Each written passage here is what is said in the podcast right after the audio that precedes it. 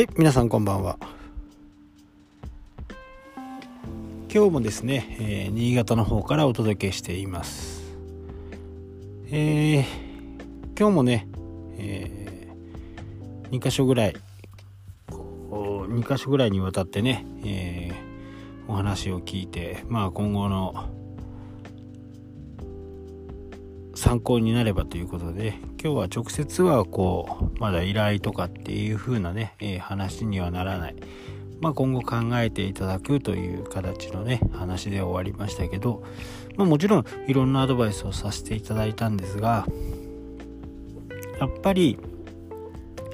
Google マイビジネスこれはねもう絶対にやった方がいいということだけはねえー、お伝えしてきました。まあ細かい設定とかはねちょっと時間の関係でできなかったんですけどまあ申し込みの方法とね、えー、休日の設定の変更の仕方、えー、これ一番ダメなのがですね、えー、突然こう休みたい休むっていう風な形。まあえー、親戚にね不幸があってお店を絶対休まなきゃならないという風な形になった場合に通常ですとね、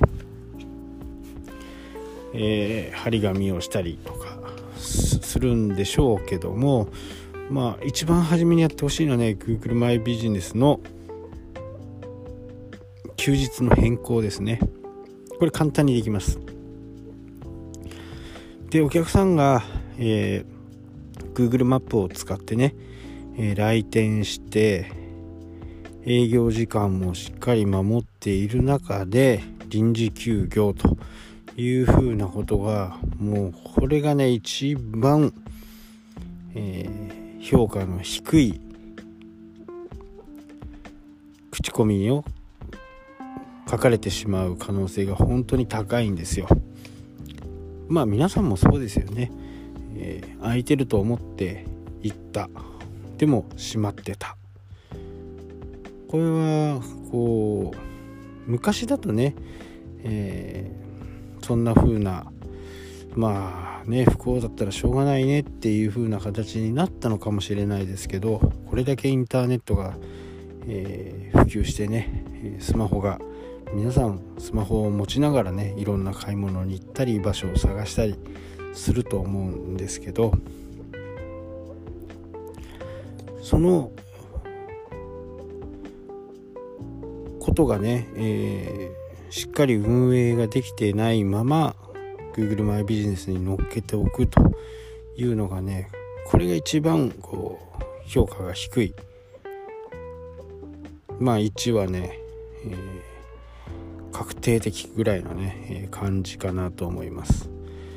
なので、えー、これも簡単にね設定変更ができるんで臨時休業というふうにねしておけば Google マイビジネス、えー、Google マップでね、えー、場所を探している人はわかると思うんですけどこの時間に行くと閉まってる可能性がありますよっていうふうにねお知らせしてくれるんですね。ここから自分が30分かかると。でその30分を過ぎてしまう到着時間になった場合とか、えー、営業時間前に着いてしまう場合は知らせてくれるんですよね。お店はまだ開いてませんけどいいですか？みたいな。お店が閉まってますけどいいですか？みたいな。そんな形のねお知らせをくれるんですよ。なのでそれを見てね、えー、来る方お客様は信用してきてますんでね。そこを変更しておくっていうのがもうこれはもう絶対ですね、えー、もうね本当にねホームページをやらなくてもねこれだけでも数字が上がってるお客様とかいますからもうホームページっていうかサイトはね、えー、所在があるんだっていうことのの確認でいいのかなと。なので、えー、本当ね無料ブログでも十分ですよね。でそこにお店の内容とか概要とか商品とかそういうものを載せある程度ものを載せといて Google マップで集客をすると。いう風なね、えー、形がまあ今後の主流になっていくのかなっていう風にね、えー、思っちゃいますね。で僕もねこうやって長い間こういろいろこう出払ってますけどほとんどやっぱりこう Google マップでねいろいろ調べてそこのお店に行ってますからやっぱり重要性はね非常に高いかなと一元さんお断りのお店だとねなかなかないのかもいらないのかもしれないですけどやっぱり初めて行った地域でね Google マップをで探す。美味しいそばっていう風なね形になるといろいろ出てきますよね。でそこから口コミを多少見てどんな感じか見てそこからね、えー、来店という風な流れになります。で休日になった場合にはそういうお知らせが出るんでまあ無駄な足をね使わせないということも非常に大切なんでこの休日の変更急なね、えー、定休日があればこれはもうすぐ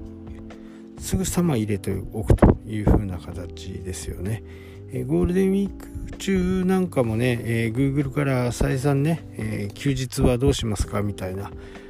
ことを言われたと思うんですけど、まあ、そういうお知らせとかも来ますんで、えー、登録したメールはねしっかり見るようにしてみてください。はいというわけで今日はここまでです。ありがとうございました。したっけ？